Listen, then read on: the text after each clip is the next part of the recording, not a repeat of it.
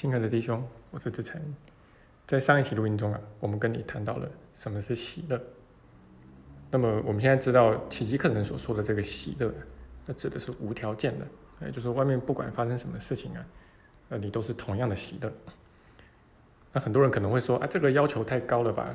我只想要活得快乐而已啊，能够活得快乐就好了。但是你会发现，活得快乐事实上是很不容易的一件事情。那有很多时候啊，我们就是快乐不起来，其实也没有怎么样啊，也没有什么天大的事情发生啊，但是就是快乐不起来。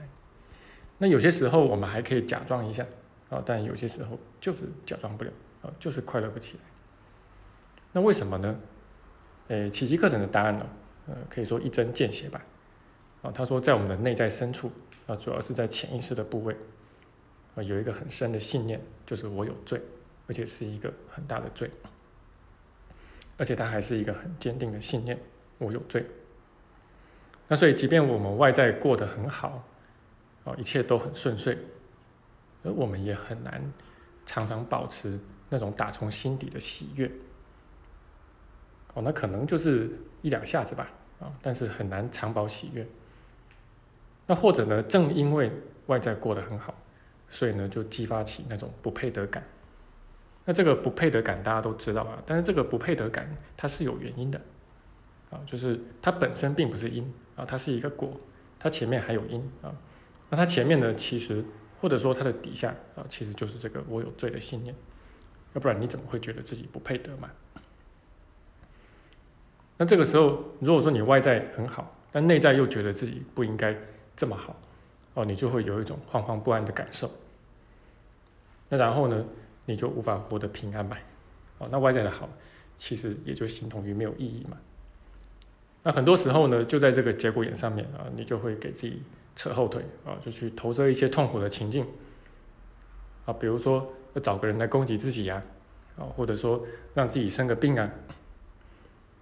然后这种不配得感，这种惶惶不安的感受，才比较可以消除掉。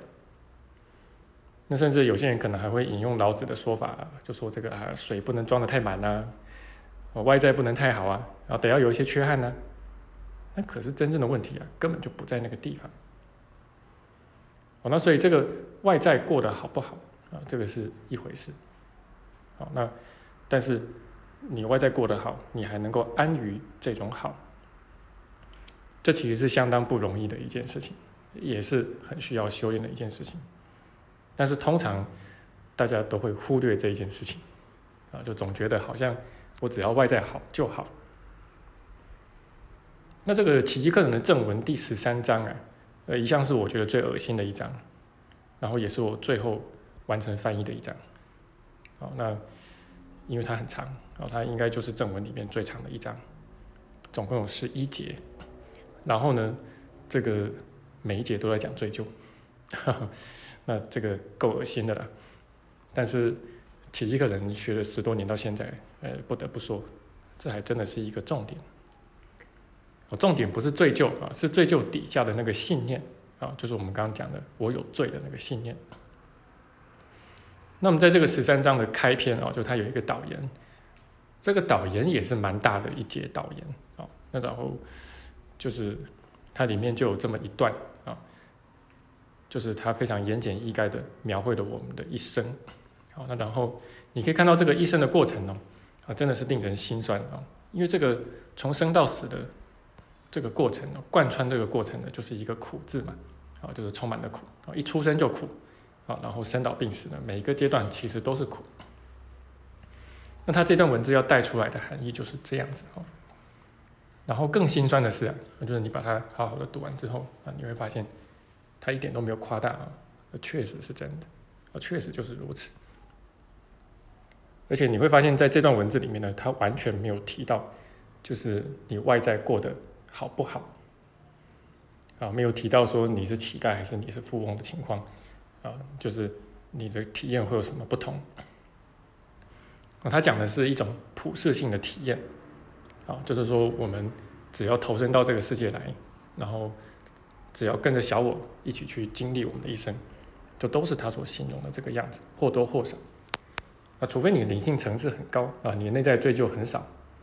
否则就是他所说的这个样子。那为什么贯穿我们一生的，就是一个苦字呢？而其实这背后就是同样的那个信念啊，就是你坚定的相信自己有罪，而且是一个很大的罪。那这个我有罪的信念呢，呃，它又会直接引申出啊一个另外一个信念，就是我需要受到惩罚。那冥冥中呢，我们就会投射种种的惩罚到自己身上，那就是我们一生中经历的各式各样的失败啊，各种形态的匮乏啊，然后包括疾病啊，包括衰老啊，包括最终的死亡啊，在痛苦中死去。但出生也是在痛苦中出生的啊。那即便一生都呃顺顺遂遂的过，那其实每天还是有大大小小的不如意，有大大小小的苦啊。那然后，当然，其实我们也难保下一世我们会轮回到什么样的地方去。那而且你会发现，即便外在过得很好，我们也很难常常保持喜悦。小我总是活在一种不安的状态啊。那这种不安呢，呃，源自于这个我有罪的信念。那这个我有罪的信念呢，又常常会被小我投射出去，然后就变成别人有罪，然后我是受害者。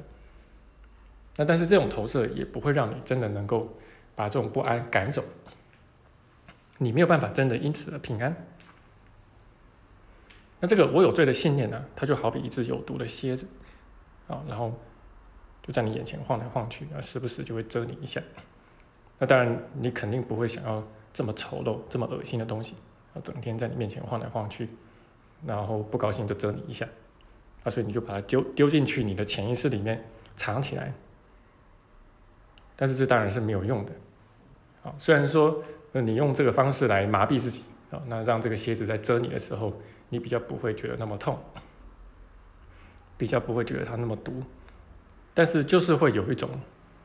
呃，挥之不去的那种焦虑、那种不安的感受啊，会一直伴随着你，而即便外面什么事情也没有发生，那更有甚者啊，就是因为你把这个蝎子丢进去潜意识。所以你就弄不清楚它到底是哪里来的。那好在奇迹课程呢，它不断的敦促我们呢，就是你要去正视它，你要去正视它。那奇迹课程呢，其实百分之九十以上的内容呢，都是在谈潜意识啊，因为表意识你就很容易可以觉知到，它就没有什么太多好去谈的。好，那他一直在讲潜意识里面到底都发生了一些什么事情，到底都藏了一些什么样的东西。那因为这只蝎子啊，被我们丢进去太深也太久了，那到现在我们还以为那是别的东西在里面呢，我们还以为这个潜意识里面的是熊猫，而是猴子，还是一只画眉鸟，啊，但其实都不是，它就是一只蝎子，而且它需要你去正视它。那当然，我们没有人真的很愿意去正视这么恶心丑陋的东西，啊，但是这样十多年跌跌撞撞走过来，我自己就非常清楚知道，啊，你不去正视它。而不去弄清楚它是哪来的，啊，你就绝对不可能真的化解贯穿你一生的这种痛苦跟罪疚，那就也不可能去找到真正的喜乐的。好，那这就是我今天的分享。那更多的一些学习内容呢，都欢迎你上我们的网站跟公众号去学习。那如果你在里面学习有所收获，也很欢迎你呃赞助我们团队。那让我们能够持续的走下去，而且可以持续进步。那我们最近的课程呢，是在六月三号，啊，然后在高雄的一日工作坊，主题是疾病与疗愈，这个也算是我的专业。那我会从这个实物结合到这个理论的部分，来跟你全面剖析这一个主题。那就是我今天的分享啊，希望对你的学习有所帮助。我们就下回见。